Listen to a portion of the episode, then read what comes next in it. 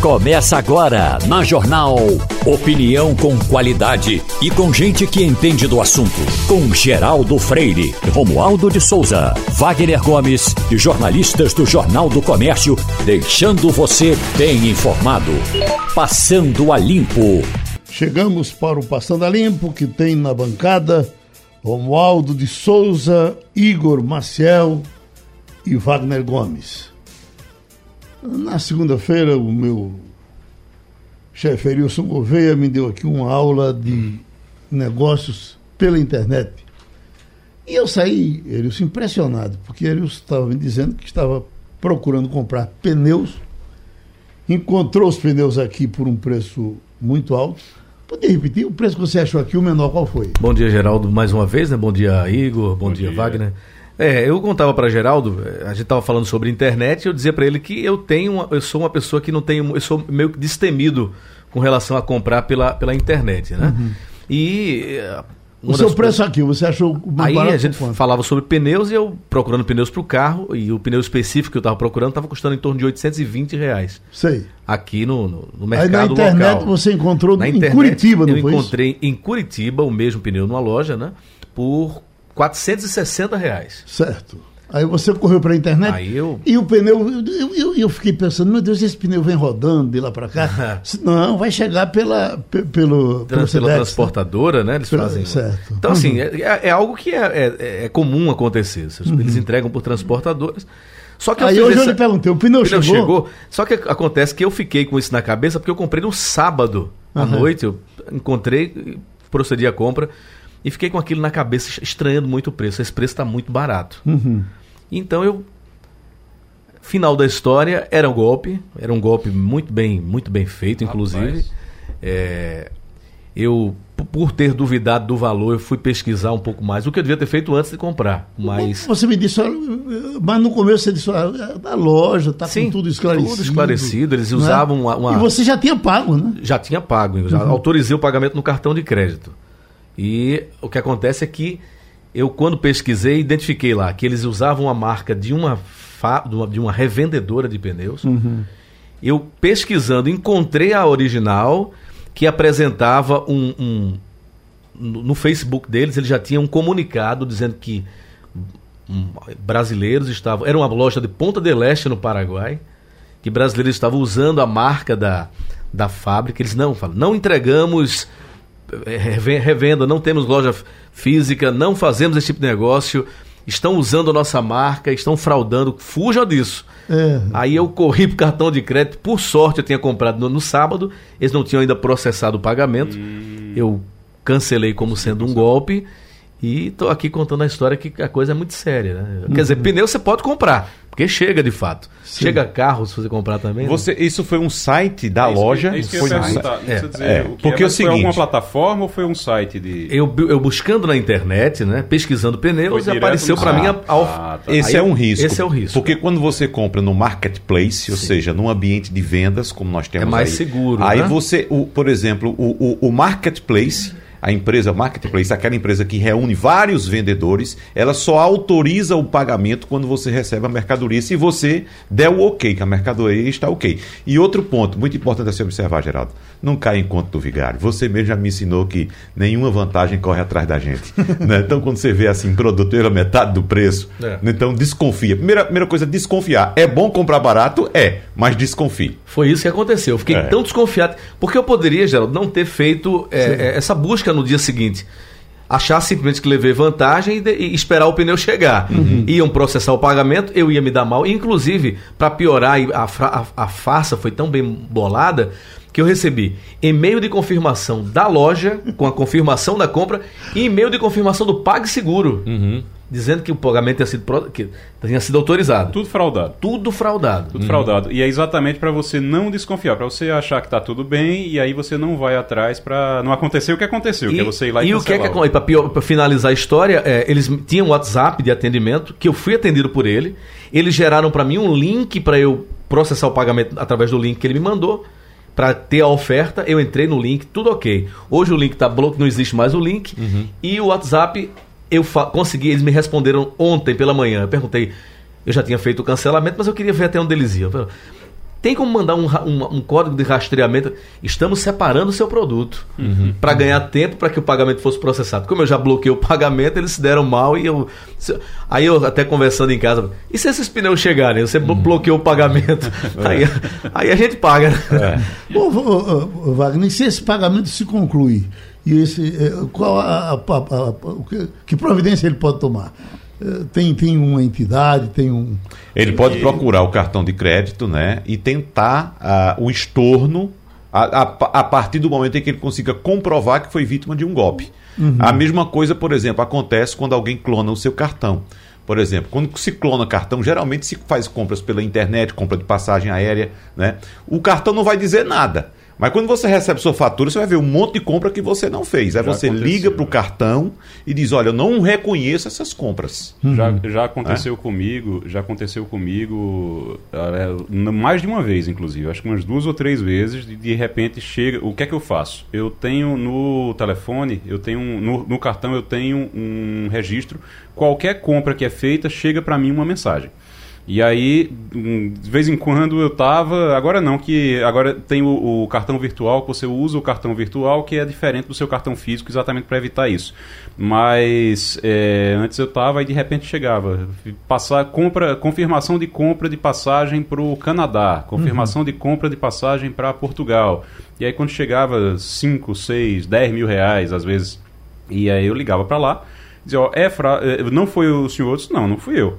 E aí, disse, tá bem, então a gente vai bloquear e vai proceder aqui. Aí eles não fazem o pagamento, cancelam tudo, mas aí bloqueia o cartão e daqui que chegou do cartão também É. era um pesadelo, E- antigamente isso. E eu né? fui. Hoje tá diferente. Para que eu conseguisse cancelar, essa resposta que o Wagner deu é interessante, porque quando você faz através de uma plataforma que só o pagamento só é processado quando você recebe o produto, você dá o, o ok para pagar, tudo bem. Nesse caso, como não era, eles só queriam tempo para que o, o, o banco processasse o pagamento, o cartão de crédito processasse. Para que eu cancelasse, eu tive que responder quase que a minha vida inteira para dizer que não, não, não é. Porque... Aí eles fizeram exatamente isso. Eles cancelam o cartão para compras virtuais, deixou o fixo, o físico ainda Exatamente. funcionando até você receber um novo cartão. Porque o cartão de crédito, Geraldo, ele não faz o pagamento imediato ao vendedor. Ele tem um prazo para Isso. fazer o pagamento. Então, não significa que ele vai ter que devolver seu dinheiro. Ele simplesmente não, Não vai faz fazer pagamento. aquela cobrança para você. E só para ficar mais claro para o nosso ouvinte, eu usei um termo que é muito utilizado no mercado online e em inglês, que é o mar- marketplace.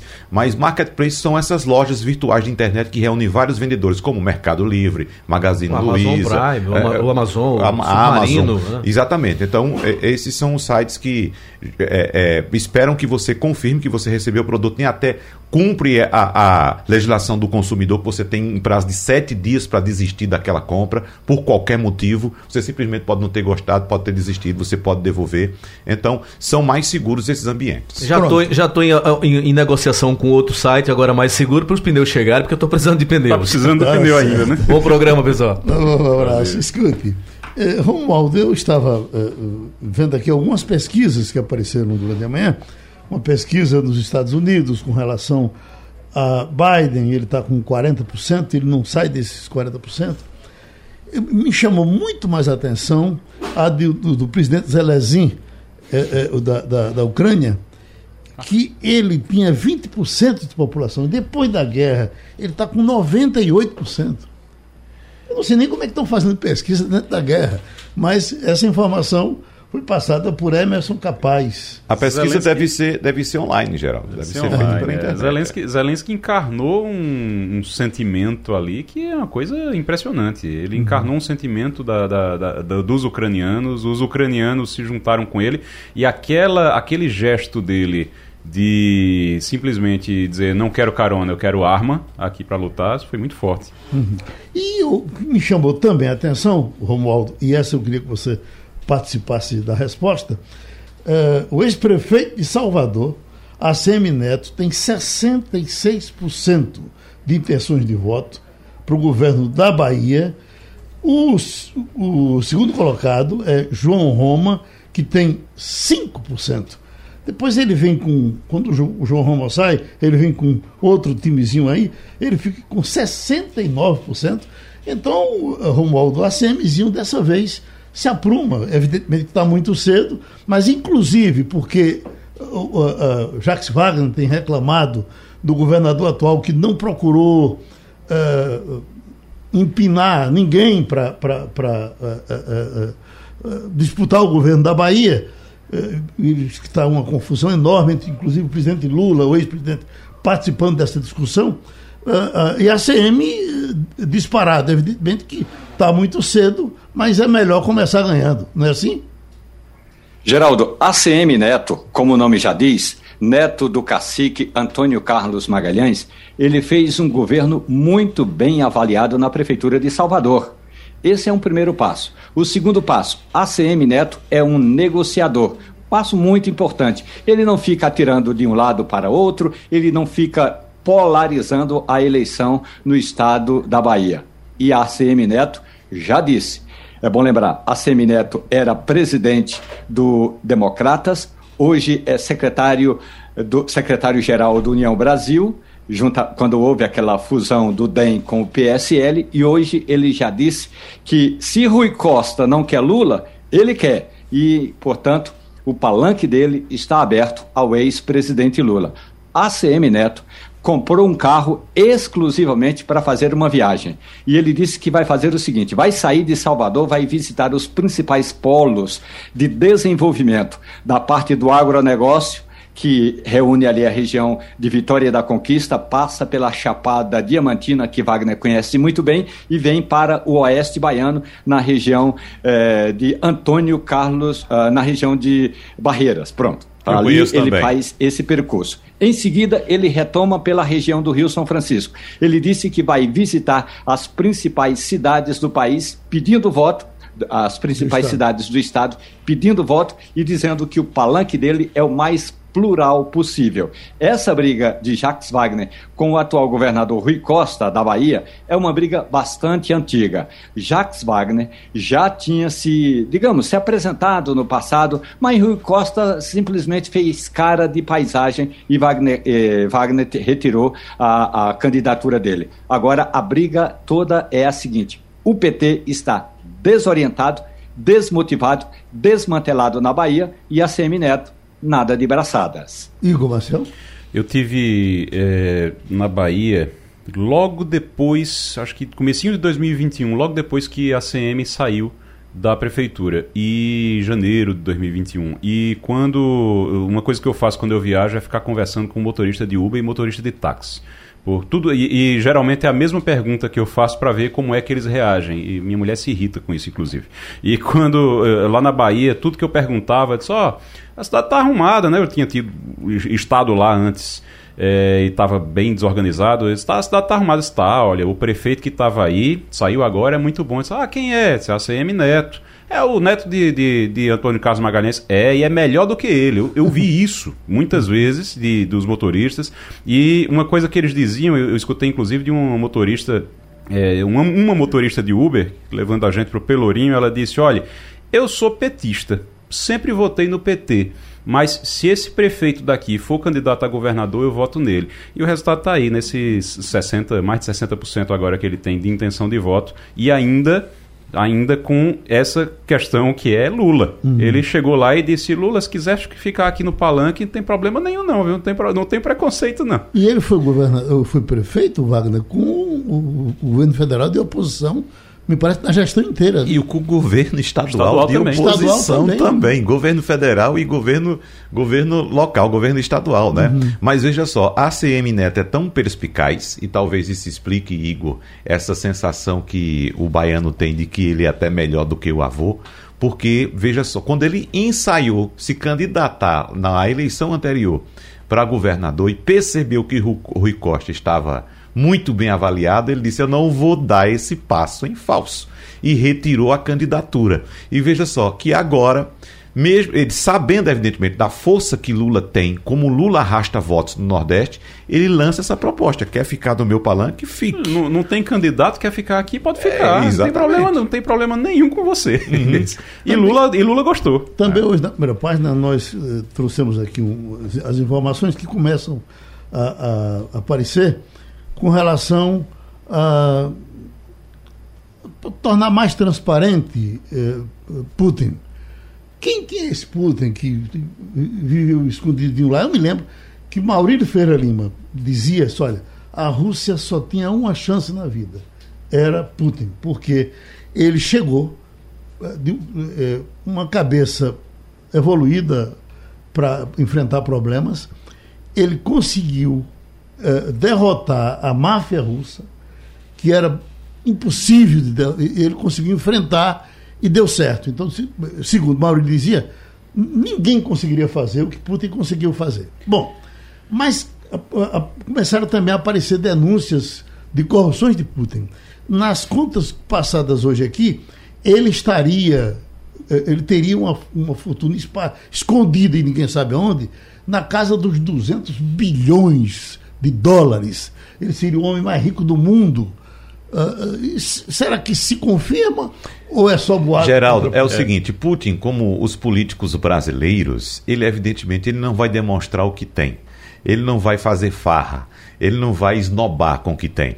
E a Rússia vive em torno dos seus grandes oligarcas. Meia dúzia de pessoas que estão entre as pessoas mais ricas deste planeta. E essas pessoas cresceram exatamente do, durante nessa transição de desmantelamento da União Soviética para a formação da Rússia. Porque a União Soviética, o Estado soviético, ele dominava tudo. Só que quando houve a ruptura, essas empresas passaram para a mão de entes privados, entes privados russos. E quem foram esses entes privados? Os amigos, digamos assim, os amigos do rei. Ou seja, quem está no poder, no caso Putin, estava, dividiu empresa de petróleo, empresa de comunicação, é. todo tipo de, de, de, ativo na Rússia com essas pessoas. Esse... Então, essas pessoas simplesmente fazem lá sua reservazinha para o rei. E o rei não toca nesse dinheiro por enquanto. Esse esquema ele vem desde a época de Yeltsin. Na verdade, Putin não, não acabou com a máfia. Ele, é, exatamente. Ele simplesmente ele, e o que Yeltsin fez, começou a fazer já com Putin como primeiro-ministro, porque uhum. a gente precisa lembrar que Putin foi primeiro-ministro de Boris Yeltsin. Boris Yeltsin era um presidente extremamente difícil é, irresponsável, corrupto e, além de tudo, era alcoólatra. Então uhum. ele vivia bêbado e tinha muita dificuldade para governar. Então Putin, que era primeiro-ministro, tomou conta do governo.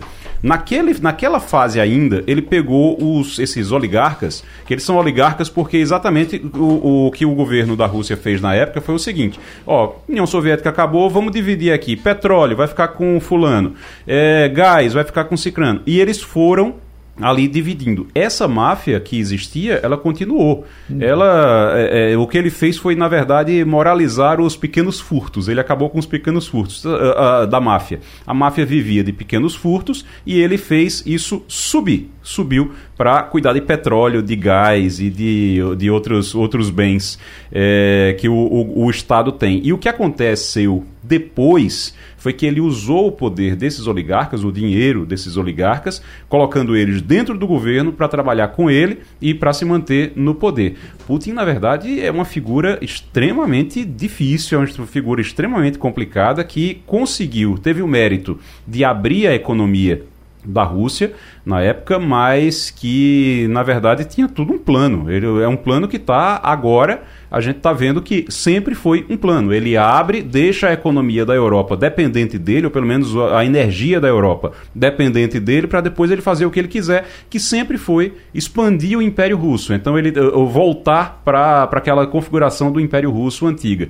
Que é o que ele está fazendo agora. Esse trabalho de expansão ele está fazendo agora. Ô Romualdo, no caso de, de.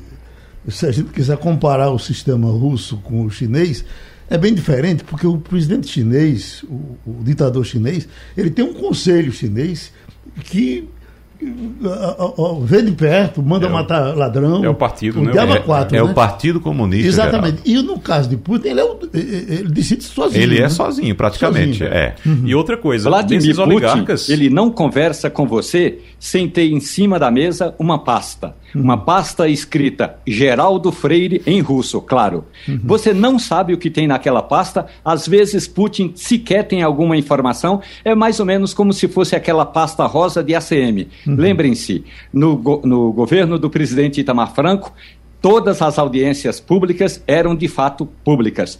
Todo mundo, inclusive a imprensa, poderia participar. E um dia a CM resolveu ir ao Palácio do Planalto levando uma pasta rosa com informações supostamente que ele teria organizado contra pessoas do governo do presidente Itamar Franco. Quando abriu a pasta na vista da imprensa, era só recorte de jornal. Vladimir Putin não se sabe o que tem nas pastas, mas se ele chamar o Igor Maciel para uma conversa, ele coloca uma pasta lá com os dizeres Igor Maciel e sempre algum símbolo. Significa o seguinte seguinte: Vladimir Putin, além de um estratégico político, ele foi comandante. Ele foi tenente-coronel da KGB. Não é nada, não é nada, é o homem que tinha as informações mais privilegiadas dos privilegiados russos. Ou seja, Vladimir Putin, além de ter a máquina na mão, tem as informações na mão e ele sabe de có e salteado até o tipo de cachaça, Geraldo Freire, se você prestar... toma nos botecos ali na Madalena. só para prestar uma homenagem ao ex-presidente Itamar Franco, é, é, avançando mais um pouco mais, já que por conta do tempo você é, é não citou, é que, é, na verdade, ele levou a pasta rosa e batia na pasta dizendo que ela estava cheia de denúncias. E Itamar Franco deve ter sido, sem dúvida, o nosso presidente que entrou e saiu e cuidou das denúncias da melhor forma. Né? O principal amigo dele apareceu uma denúncia e disse: sai, sai, sai, sai. Só volte depois que a gente apurar aqui e saber que você não participou disso. Isso é verdade. E aí, quando ele chega com a pasta, está cheia de denúncias, a CM já tinha chamado a imprensa e disse: pode entrar. Aí pronto, abra a pasta. E quando ele abriu, não tinha nada. Uhum. Se ele deixasse a pasta fechada, a verdade dele ia ficar valendo. Né? Só, só, Henrique Argrives é o nome ah, do sim, sim, então ministro de Itamar Franco. Apareceu uma denúncia. Quando surgiu a denúncia, Itamar Franco falou: Henrique, você se retira. Quando você provar sua inocência, você volta se conseguir provar. Provou, voltou e continua limpo, andando pela, pelas ruas do Lago Sul aqui de Brasília. Tirando esse e todo deve dia. Ser, deve ser mais ou menos o que, pela, deve ser mais ou menos o que Bolsonaro. Deve ser mais ou menos o que Bolsonaro vai fazer hoje com o ministro da Educação, não é, Romualdo? Pois é, o presidente da República, Jair Bolsonaro, bem que poderia chamar o ministro da Educação, Milton Ribeiro, para uma conversa. Da mesma forma como o Ministério Público Federal, a Procuradoria-Geral da República, já deveria ter é, aceito participar desse processo todo que investiga o ministro. Vários partidos de oposição, vários políticos da oposição pediram ao Supremo Tribunal Federal e ao Ministério Público Federal para abrir um procedimento de investigação. O PGR, o Procurador-Geral da República, mandou investigar mas mandou investigar num comitê interno primeiro. Por que esse comitê interno é diferente se tivesse autorização do Supremo Tribunal Federal? É bom lembrar que para ter a autorização do Supremo Tribunal Federal, o cabra tem que ter foro privilegiado, o ministro tem. Porque o procurador quer primeiro é, entregar essas investigações, essas denúncias a um comitê. Depois é que vai ao Supremo Tribunal Federal. As denúncias são muitas, são fortes e são pesadas. A última delas é do prefeito de Luiz Domingues, no interior do Maranhão. Gilberto Braga, que é do PSDB, contou que o pastor Arilton Moura pediu um quilo de ouro para conseguir a liberação de verbas, Geraldo Freire. O, o, Romualdo, esse é o, o, ponto principal dessa denúncia que a gente já vinha tratando aqui no rádio com Eliane, desde a semana passada, essa questão da, do envolvimento dos pastores no Ministério da Educação, inclusive citamos com você também, mas a partir de agora acredito que a situação do ministro fica insustentável, porque um desses pastores, esse aí é chamado é, Arilton Moura, solicitou a um prefeito, e foi o prefeito quem disse, solicitou a um prefeito do Maranhão, essa, essa antecipação de 15 mil reais para protocolar demandas da prefeitura e depois um quilo de ouro, que hoje, Geraldo, no mercado hoje está em torno de 304 a 305 mil reais depois da, da, da protocolação dessa, dessa, desse pedido de liberação de verbas. Agora você está dizendo que é insustentável, é, parece que você não viveu os últimos três anos de, do governo Bolsonaro, porque nada é insustentável nesse governo. Procurador Regional da República em Pernambuco, doutor Wellington Saraiva, para falar um pouco sobre essa situação de Delanhol, que foi condenado ontem, ainda tem apelo, o próprio Delanhol está dizendo que vai apelar. É, se sabe o que foi que aconteceu, na acusação a Lula, ele deu uma coletiva, usou Ponter, fez um montão de coisas que é, é, é, bom dizer que aquilo foi criticado por todo mundo, não é? Foi, na época. A na imprensa época inteira é, achou uma coisa muito exagerada, É. independentemente de ser raz- dele ter razão ou não, ele, ele teria passado da conta, na- na- e por conta disso, principalmente por conta disso, eh, ele, ele foi condenado ontem. Isso aconteceu naquela época que Dallagnol estava tão empolgado com isso que queria até estátua para Lava Jato, né? Uhum. Exatamente. Coisa... Eu pergunto, doutor Ayrton Saraiva, eh, eh, isso, isso é ruim para o para o Ministério Público? Bom dia, Geraldo. Bom dia a todos os ouvintes. É, é um prazer estar aqui de novo. É, você, eu concordo com você, Geraldo, em, em relação a uma visão crítica dessa, desse famoso PowerPoint que o, o então Procurador da República, Deltan Dallagnol, é meu colega na época, hoje ele saiu da instituição, é, fez para explicar essa, essa, uma dessas denúncias que foram feitas contra o ex-presidente Luiz Inácio Lula da Silva. É, é, olhando hoje em retrospecto, é, eu não tenho dúvida de que, é, de fato, aquela apresentação merece crítica. Eu acho que, de fato, ela errou o tom é, e deveria ter sido mais, mais presa aos aspectos técnicos jurídicos da acusação. Ou seja, era uma acusação é, formal, feita por uma denúncia do Ministério Público, que é a petição que inicia o processo criminal, quando é recebida pelo juiz. É, e, e- e essa a, a exposição, a explicação pública dessa acusação era correta e eu acho que continua sendo correta. Eu acho que o Ministério Público tem o dever de prestar contas à sociedade e explicar à sociedade as acusações que faz, a não ser nos casos sigilosos, claro.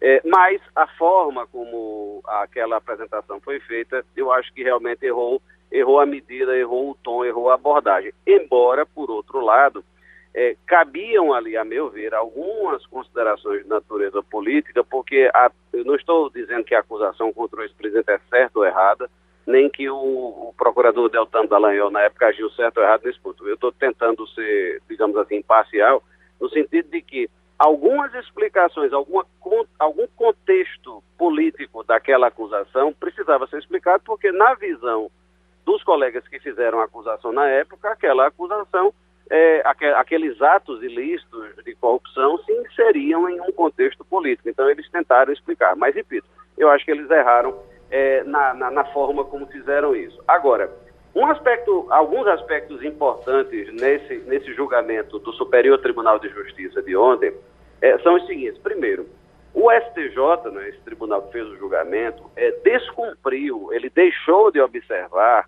um outro julgamento anterior do Supremo Tribunal Federal, que está acima do STJ, que é um julgamento de 2019 em um, um tipo de processo chamado recurso extraordinário com repercussão geral. É um tipo de julgamento que o Supremo faz em última instância e quando ele reconhece essa chamada repercussão geral, ele traça uma orientação que todos, todo judiciário brasileiro deve seguir, porque é, é o último julgamento sobre aquela matéria, é um julgamento que tem impacto, que tem efeito geral, digamos assim, em casos parecidos, e aí os, os outros tribunais devem seguir. E o que foi que o Supremo disse nesse julgamento em 2019? Ele disse o seguinte: quando um servidor público, um agente público, que é o termo mais amplo, comete algum ato ilícito exercendo sua função, quem tem que ser responsabilizado por isso é a entidade pública a qual aquele agente público pertence, a qual aquele, da qual aquele agente público faz parte. Isso não é uma invenção do Supremo, isso não foi uma, uma criação do Supremo, isso está dito expressamente na Constituição brasileira, no artigo 37, parágrafo 6 Então, nesse caso de Deltan Dallagnol, o que é que significava? É que há o processo promovido pelo presidente, ex-presidente Luiz Inácio Lula da Silva tinha que ser promovido contra a União, porque o Ministério Público Federal é um órgão da União, que é a pessoa jurídica, digamos assim, o chamado governo federal em sentido muito amplo, né, para usar uma expressão mais didática, é, é, é composto, ou compõe esse, essa entidade chamada União. Então, aqui as pessoas chamam geralmente de União Federal. Então, o processo de Lula teria que ser promovido contra a União para que a União o indenizasse por algum dano moral que ele tivesse sofrido por aquela apresentação de um, um servidor público que fazia parte de um órgão federal. É, e aí, depois, se a União fosse condenada nesse processo, a União poderia, então, promover um outro processo contra o servidor que cometeu o ato ilícito, que no caso lá seria Deltan Dallagnol. Então, o STJ desconsiderou esse julgamento e admitiu a ação de Lula diretamente contra os, o, o, então procurador da República, Deltan Dallagnol. É, isso tem um efeito, é, e aí eu respondo a, a uma pergunta inicial sua, isso tem um efeito extremamente negativo para todos os servidores públicos em geral, não só da União, como dos, dos estados e dos municípios, principalmente aqueles servidores federais que é, estão na linha de frente de combater a corrupção, de combater atos ilícitos, principalmente de pessoas poderosas, sejam pessoas poderosas do ponto de vista político ou econômico. Esse julgamento do STJ causa o que se chama de um efeito paralisante, chamado, em inglês existe uma expressão para isso, que é chilling effect, efeito paralisante. Ou seja, os servidores públicos policiais, membros do Ministério Público, até juízes, podem ficar temerosos, e vão ficar, e muitos já estão temerosos, de atuar em casos contra pessoas poderosas, porque o que hoje é considerado admissível, amanhã pode não ser mais. A, a jurisprudência pode mudar a ótica sobre alguma coisa e é, punir aquela pessoa que agiu achando que estava agindo de forma correta. É, então, isso causa um, um efeito de desmotivação muito grande nos servidores públicos, principalmente nos órgãos de combate à corrupção. E, e eu penso, Geraldo, que essa, esse julgamento é, precisa ser visto de uma forma mais ampla. É, ele, além de ser equivocado por conta dessa, desse descumprimento da decisão do Supremo e causar esse efeito que eu mencionei, ele está inserido num contexto mais amplo, que é um contexto de desestímulo e de desmonte dos órgãos de combate à corrupção, principalmente desde 2019. Então, a partir de 2019, é, a, a, Lava Jato surgiu em 2014, a chamada Operação Lava Jato, digamos assim, nasceu, cresceu, foi conhecida em 2014. É, a Lava Jato cometeu erros, não há dúvida. Né? Ela foi considerada, na época, a maior operação de combate à corrupção do planeta não só do Brasil, mas do planeta, por conta da quantidade de processos, da quantidade de pessoas investigadas, da quantidade de colaborações premiadas, mas também por conta da quantidade de, de dinheiro público que foi recuperado por conta das investigações da Lava Jato. Foram bilhões, eu não tenho o número exato aqui, infelizmente, porque eu estou em trânsito, não tenho acesso a, a, ao meu computador agora, mas foram muitos bilhões de reais que foram congelados e que foram objeto de negociação em colaborações premiadas de dinheiro público desviado que iria voltar para o patrimônio público. E, e, e depois, é, nesse, nesse universo de investigações e processos, é claro que houve erros, mas na minha visão, os acertos foram muito maiores.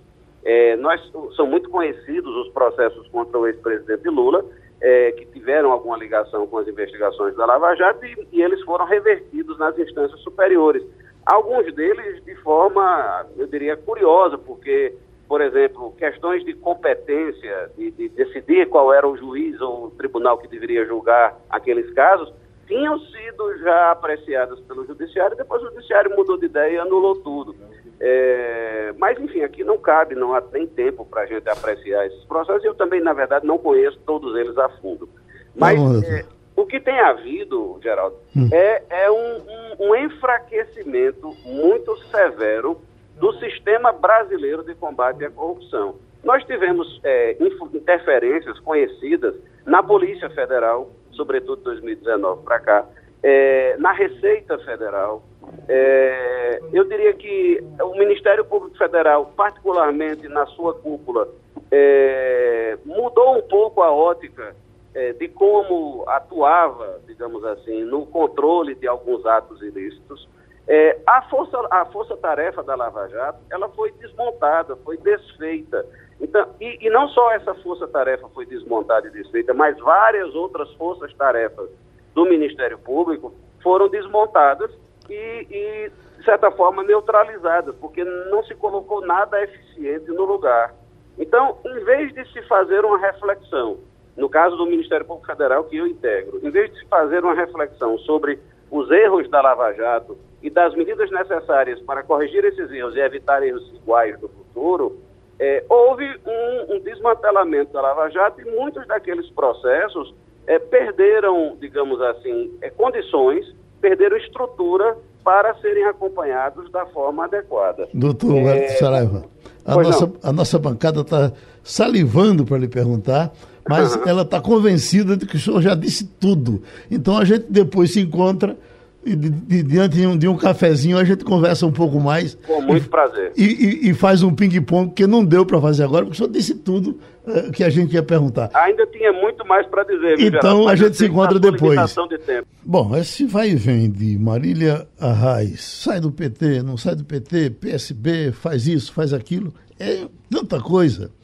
que eu vamos preferir fazer uma conversa aqui de, do, dos nossos homens de política do nosso Igor Maciel com o Jamildo Melo. Jamildo Melo aí para conversar com você, Igor. Jamildo, e aí, rapaz, muito, tudo bom? Muito bom dia. Bom dia. Graças a Deus, tudo bem. Estou Hoje... em casa porque esse dia eu, quando estou aí na redação, não me deixa trabalhar, vai na minha mesa me aperrear. Eu estou sem meu auxiliar, tem que ser produtivo, eu fico aqui de casa, mas daqui a pouco eu estou por aí. Que é isso, rapaz. Chegue logo para a gente poder trabalhar aqui. Agora veja só, é, só para a gente atualizar aqui os ouvintes, eu acho que é importante. Como é que está a situação de Marília Reis? Porque a última história é que ela seria candidata ao governo pelo Solidariedade e que estaria levando o André de Paula para essa chapa para ser candidato ao Senado. E aí levaria o PSD junto também tinha uma outra possibilidade, se ela não tivesse estrutura suficiente, para de ser candidata ao Senado na chapa de Raquel Lira. E agora parece que André de Paula não vai mais. Como é que está essa, essa conversa de Marília Reis, hein, Jamildo? É, o, a confusão é grande. Ontem ela é, vazou informações aí, ou a Veja conseguiu informações que praticamente sepultaram a, a relação aí com Humberto Costa. Ela fez uma reunião com a bancada e disse Cobras e Lagartos de Humberto Costa. Ele, na sequência, falou com a gente no, no blog, é, deu uma entrevista para a gente, se defendendo, dizendo que nunca tinha desistido de, de, de mantê-la no partido, sempre tra tratou com muita correção e que também ele tinha um projeto coletivo, que o PT era um projeto coletivo, sugerindo que talvez o projeto de é, Raquel fosse um projeto perdão, Raquel de Marília, fosse um projeto pessoal. É, eles vinham nesse embate interno e ela decidiu sair porque realmente, pelo PT, não tinha como lançar uma candidatura majoritária. É, o grande lance nos próximos dias ou, ou, ou, meses é saber qual é a quantidade de gente que ela vai ter, a gente chama de generais ou soldados, para poder colocar para frente esse, esse, esse partido. Né? O, o Solidariedade não tem estrutura. É, o MDB poderia ter sido optado, aparentemente não foi, porque o Palácio está tentando segurar, colocar ali é, Raul Henrique é, reeleito e o PSD, o que a gente ouve é que está muito chateado o André de Paula, porque, conforme o blog mesmo já revelou, desde a eleição passada, municipal, que havia sido feita a promessa para ele ter o cargo do Senado, mas o PT exigiu o Senado, então acabou não acontecendo, ele ficou chateado, é, mas não se sabe se a ponto de pular fora do barco socialista. O que Marília quer, o que ela está trabalhando para implodir a, a, a Frente Popular é justamente trazer o, o PSD, o MDB e aí formar uma aliança que seja possível você enfrentar o, o, o, outro lado, né? Porque não pode ser candidata de si mesma, essa é a questão. E veja, na semana, na sexta-feira, não, segunda-feira agora, é, ela tinha um jogo, possível jogo com Raquel, é, e chegou a pedir que Raquel fosse candidata dela do Senado. Mas Raquel se antecipou e nada disso, ser candidata a governadora, de maneira que a gente pode ter aí quatro opções, né? quatro opções, os, os três da oposição, mais o, o é, candidato do governo. Resumidamente, o jogo ainda não está jogado. Até o fim da janela partidária que a gente vai saber quem vai estar com quem. É, talvez Marília tenha uma negociação muito grande, consiga aí através de FBC, a gente chegou a registrar no blog aqui, o Jogo é Nacional também tem Renan Calheiros tentando puxar o partido para a oposição e dar esse palanque alternativo, um segundo palanque para Lula em Pernambuco. É, se vocês emendarem outra pergunta, eu acho que tem uma coisa importante para falar também, para entender por que, que ela está se lançando com tanta veemência para essa disputa. É exatamente isso. Que isso acontece, eh, Jamildo, depois dele ir para São Paulo e conversar com Lula. E uma conversa aparentemente boa, os dois se abraçando para lá e para cá. É, é, é, o que foi que.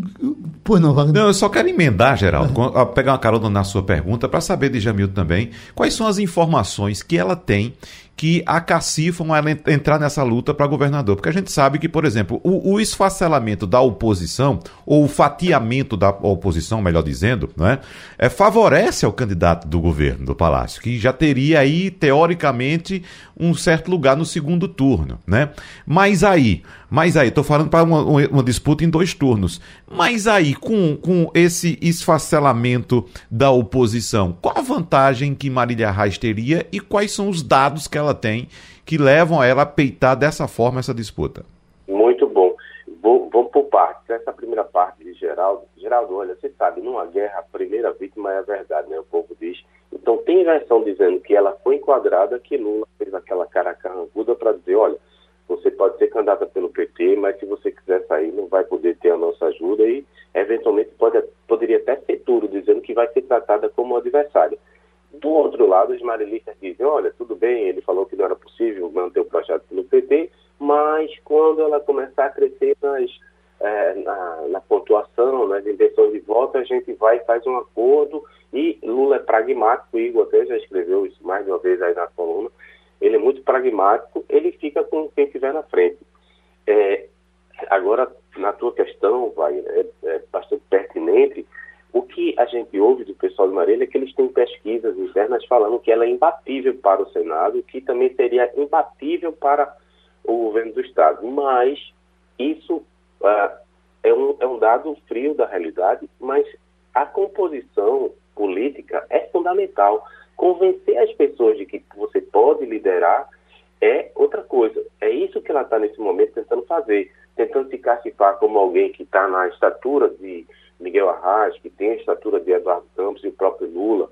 São esses movimentos, em, em linhas gerais, a ideia é que ela não é uma gata borralheira como o PSB pinta, que ela, na verdade, é uma princesa que pode ser uma rainha. Então, está tentando se colocar nesse patamar. E aí, vai arregimentar essas pessoas, esses partidos, porque você não faz nada no nosso sistema se não tiver partido para dar lastro, né? Uhum. É, é, essa é a questão do momento. Então, resumidamente, ela pode ser deputada federal fácil, buscando a reeleição, ela pode ser senadora de Miguel ou de Raquel, fácil, ou mesmo apenas pelo PSD, defendendo o palanque de, de Lula, e ela pode, eventualmente, sair candidato ao governo. Agora, vai ter que ter esse lastro dos partidos para poder montar esse tal, esse tal palanque. Você veja que na última eleição do Recife chegou a se tentar montar uma terceira via, né? mas ela se desmilinguiu porque era só uma juntada de gente que não ficou nem num, nem num barco nem no outro.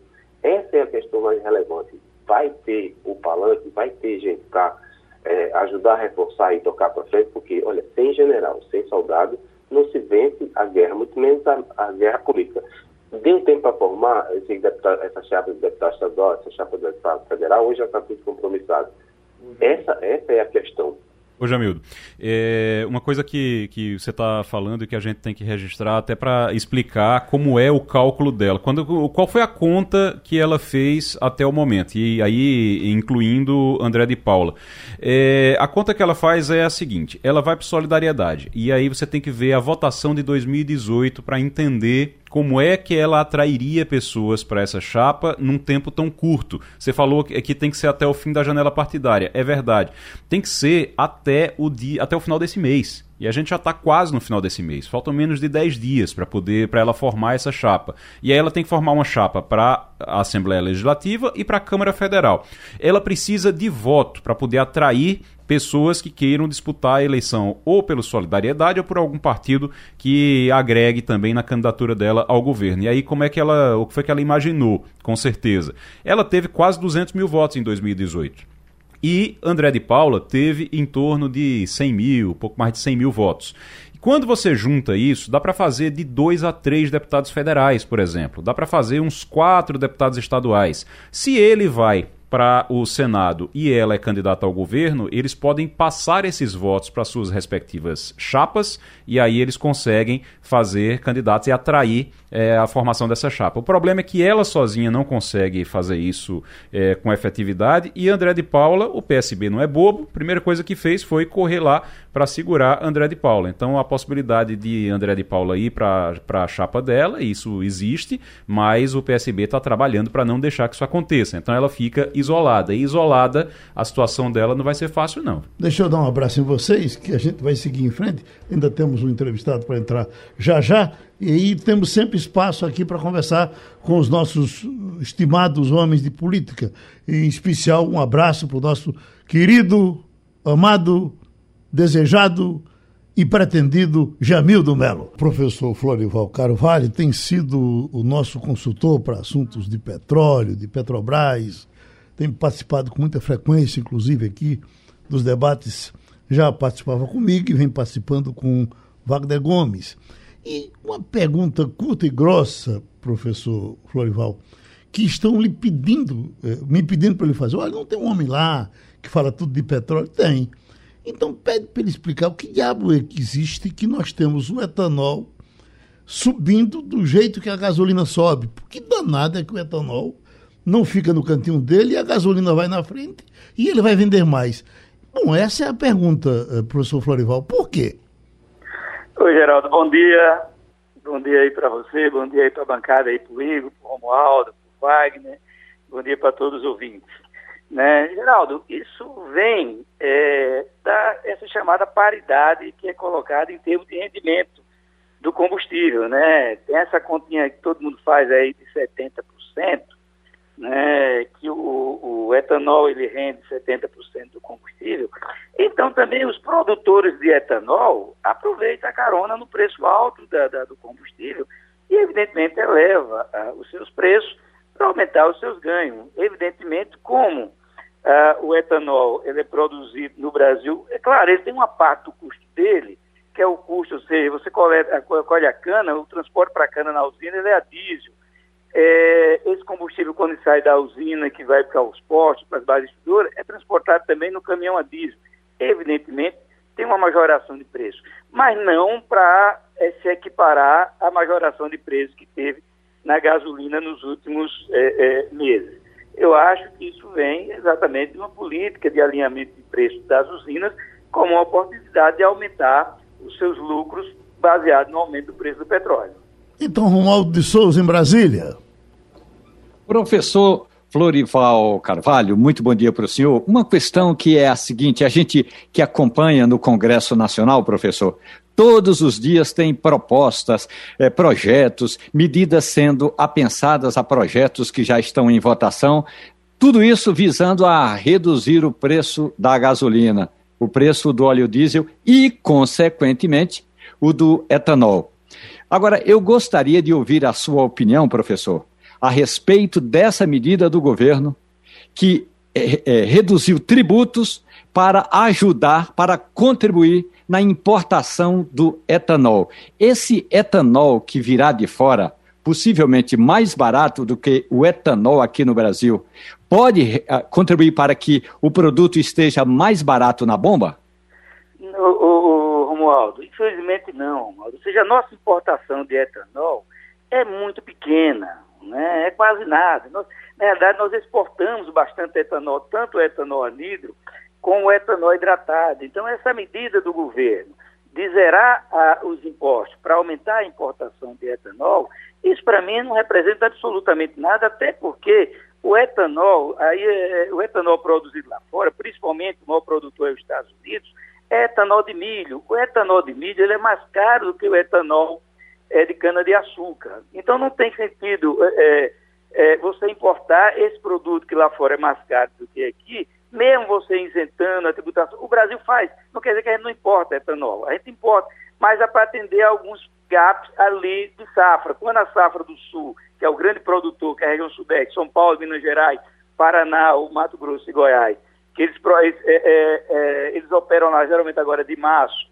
até setembro, e aí de setembro, aí é quando começa a safra do Nordeste, aí em setembro, outubro, a gente vai até janeiro e fevereiro, nós, nós produzimos muito pouco. Então, nesse período de entre safra, às vezes o Brasil faz uma importaçãozinha de etanol, mas é muito pouco, ou seja, isentar tributos de etanol não vai representar absolutamente nada em termos de barateamento de preço de etanol aqui dentro.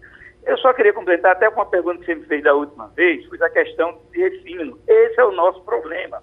O Brasil é um grande exportador de petróleo. Nós somos o oitavo exportador de petróleo do mundo. No entanto, nós deixamos de investir em refino, não só deixamos de investir, como a Petrobras também vendeu parte dos seus ativos, vendeu parte da refinaria lá de, de, do Rio Grande do Sul e vendeu recentemente a refinaria da Bahia, a antiga refinaria Matari. Aí não só a Petrobras diminuiu a sua capacidade de refino, que vendeu ativos, como deixamos de investir em refino. Nós estamos hoje com déficit de importação de combustíveis da ordem de 320, 350 mil, mil barris dia é, é, em termos de, de combustível derivado, de petróleo, de, de, de, diesel, de gasolina, de nafta, de querosene de aviação e por aí afora. Então, é essa armadilha que o Brasil está metido hoje, que não tem como a gente sair disso para baratear preço de combustível, porque nós não temos capacidade de refino e temos que importar os derivados e tem que importar no preço do mercado internacional.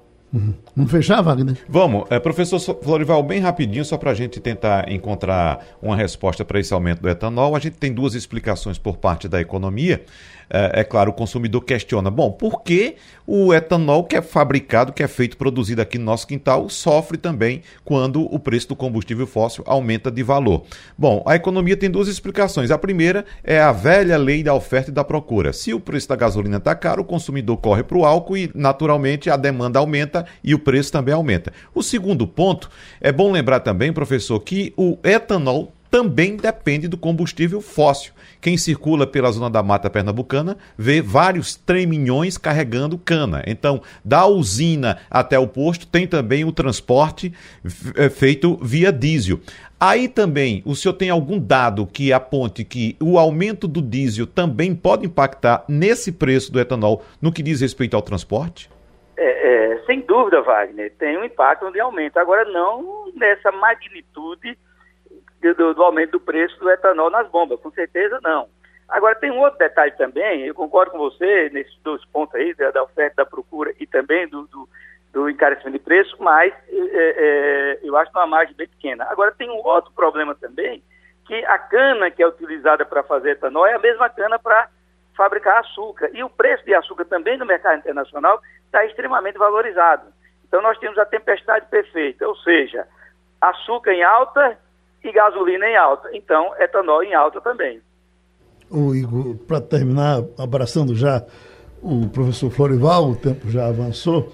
A semana passada, um produtor de leite eh, da, de, eh, do interior me dizia o seguinte, que vendia o leite dele a um real e cinquenta centavos ao dono do hotel, foi se hospedar no hotel e tomou lá uma garrafa de água mineral das pequenas, não foi um litro não, uma, uma garrafa de mineral das pequenas, comprou por três reais.